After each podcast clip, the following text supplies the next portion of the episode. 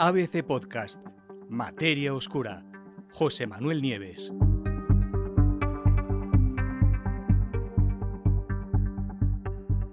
El habitante de Pangea que sigue vivo en la actualidad. Un equipo internacional de 16 investigadores, coordinados por el Laboratorio Bigelow de Ciencias Oceánicas de los Estados Unidos, que es uno de los organismos más prestigiosos en este campo, acaba de hacer público un estudio detallado de una de las criaturas vivas más extrañas que hay en la Tierra. Se trata de una bacteria, tiene forma cilíndrica, y según los científicos, este organismo no ha evolucionado desde hace por lo menos 175 millones de años. Es decir, permanece igual, las generaciones actuales son prácticamente idénticas a las que había hace 175 millones de años. Se trata de un auténtico fósil viviente que vive bajo la superficie de la Tierra y que, fijaros bien, se alimenta ni más ni menos que de radiactividad. Claro, está vive en medio de la roca, ¿no? Se trata, desde luego, de un hallazgo impresionante. Este equipo de investigadores lo que hace es revelar nuevos datos sobre estas criaturas que ya habían sido descubiertas hace un tiempo. ¿Dónde se descubrió este organismo? Pues la primera vez que se le encontró hace ya unos cuantos años y apareció a 3.000 metros de profundidad, 3 kilómetros de profundidad, viviendo en pequeñas bolsitas de agua caliente a 3.000 metros de profundidad bajo una mina de oro en Sudáfrica. La bacteria, que se llama Candidatus desulfuridis audax viator, solo lo voy a decir una vez, vive, como os digo, en bolsas de agua calientes muy, muy por debajo de la superficie y toda la energía que necesita para vivir la consigue de la desintegración radiactiva del uranio que contienen las rocas que le rodean. Se trata de algo excepcional, no tiene parangón en toda la Tierra. Es, en efecto, el primer y hasta ahora único ecosistema conocido que está formado por una sola especie, por una única especie, lo cual implica que, estando lejos de la luz solar, allí, claro, a tres kilómetros de profundidad en medio de la roca, no llega la luz del sol, ¿no? Y tampoco existe en ese ambiente ningún otro organismo pues esta criatura por fuerza tiene que obtener su alimento de un ambiente que está completamente muerto. Esta bacteria es tan rara que incluso llegó a aparecer en el libro Guinness de los récords como el ecosistema más pequeño del mundo, una sola especie. ¿no? ¿Cómo ha logrado sobrevivir tanto tiempo? Pues eso es precisamente lo que tratan de comprender los autores de este estudio, ¿no? porque desde luego parece increíble que una especie de hace por lo menos 175 millones de años haya conseguido sobrevivir hasta nuestros días en un entorno tan aislado y lo que es más, sin sufrir cambios.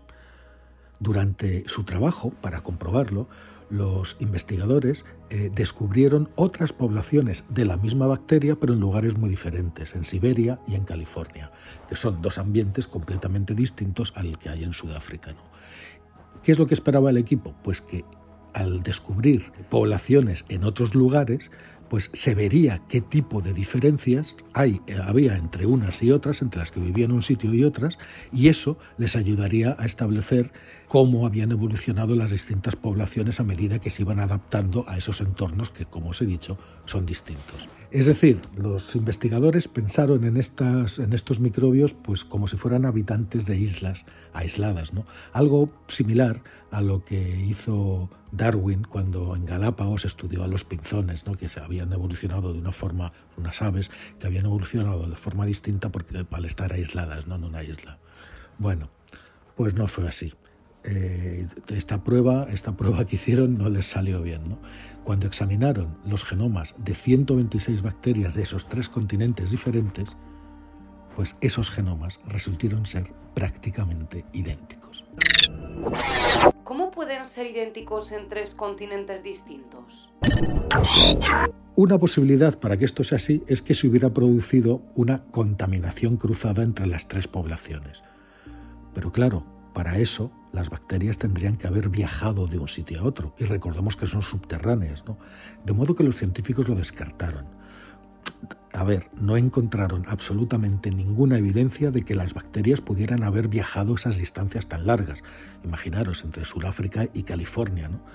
Y además, las características de esta bacteria, ese viaje, si se hubiera producido, habría tenido que ser en superficie, no, no a través de la roca miles de kilómetros, sino que tenían que haber salido a la superficie, desplazado hacia los demás lugares, hacia Siberia o hacia California, que es donde encontraron las otras colonias, y eso los investigadores creen que es imposible porque eh, en superficie estas bacterias no podrían sobrevivir mm, debido al oxígeno. Como ahí abajo no hay oxígeno, se han adaptado a vivir sin oxígeno y un ambiente oxigenado como el que hay en la superficie terrestre las hubiera matado. De modo que para que fueran iguales genéticamente, esa posibilidad de que se hubieran desplazado no existe. Pues entonces, si no se desplazaron ellas, ¿quién se desplazó? Pues evidentemente las zonas en, en que vivían. Se separaron los continentes. Fijaros, la mejor explicación para que estas bacterias sean iguales en lugares tan dispares, ¿no? es que estos organismos no cambiaron desde que sus propias ubicaciones físicas se separaron cuando durante la desintegración del supercontinente Pangea, que precisamente se produjo hace unos 175 millones de años. En aquel momento, todas las tierras emergidas estaban unidas en un único supercontinente. Y hace 175 millones de años, ese supercontinente empezó a fragmentarse, los fragmentos a separarse, y ahí es donde tenemos los continentes actuales.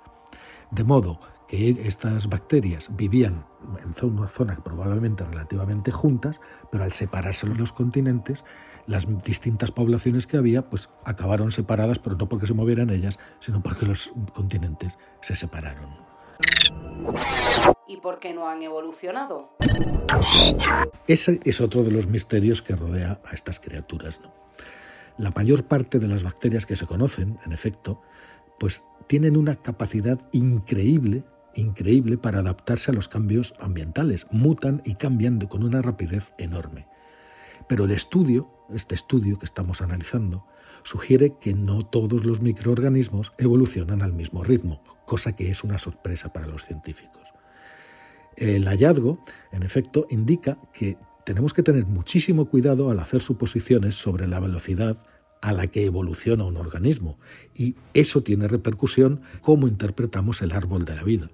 Es posible, dicen los científicos, que algunos organismos entren en una auténtica carrera evolutiva y, cambien muy deprisa, mientras que otros se ralentizan, haciendo muy difícil establecer líneas de tiempo moleculares que sean fiables. Esto, dicho así, abre desde luego otra pregunta. ¿Cómo es posible que esta bacteria haya conseguido ralentizar su propia evolución? Pues los científicos sugieren que estos microbios podrían tener un sistema de protección contra mutaciones, bloqueando de alguna forma su propio código genético. Recordemos que las mutaciones son defectos de copia del ADN y suceden precisamente durante la replicación del ADN. Al no ser perfectas esas copias, que se hacen a través de una enzima que se llama ADN polimerasa, pues eh, esas copias, al no ser perfectas, van estableciendo diferencias según pasan las generaciones. Y así es como los organismos consiguen evolucionar. Bueno, pues estas, em, estas, estas enzimas ADN polimerasas se utilizan ampliamente en muchas aplicaciones de biotecnología, ¿no? Pero si esta bacteria tenía unas ADN polimerasas tan extremadamente precisas que prácticamente no cometían errores, ese hallazgo podía ser extremadamente útil para la biotecnología.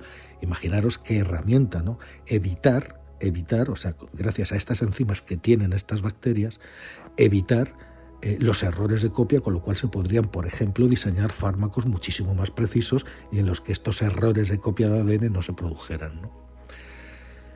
Eh, desde luego, o para secuenciar el ADN, ¿no? También, ¿no? O para hacer pruebas de diagnóstico. En fin, las aplicaciones serían muchas. El estudio, además, también da, supone un paso adelante muy grande en la investigación de organismos del subsuelo profundo, algo que prácticamente eh, eran desconocidos, no sabíamos que podía haber organismos en el subsuelo a tanta profundidad hasta hace apenas dos o tres décadas. ¿no? Y fijaros lo que ha cambiado la cosa en 30 años, que actualmente se piensa que estos organismos del subsuelo profundo suponen hasta un 10% de la biomasa total del planeta, es decir, de la masa de seres vivos que hay en el planeta, es decir, pueden ser muy, muy abundantes. Desde luego no son fáciles de encontrar, ya os digo que a kilómetros de profundidad bajo la dura roca no es fácil explorar, pero los científicos poco a poco lo van consiguiendo, van encontrando cada vez más organismos que viven en estas condiciones y si es verdad que sus cálculos son ciertos y suponen hasta un 10% de la biomasa del planeta, es que deben de ser extraordinariamente numerosos. Probablemente ninguno sea tan raro como la bacteria de la que hemos hablado hoy, un auténtico habitante de Pangea que está vivo aún en la actualidad.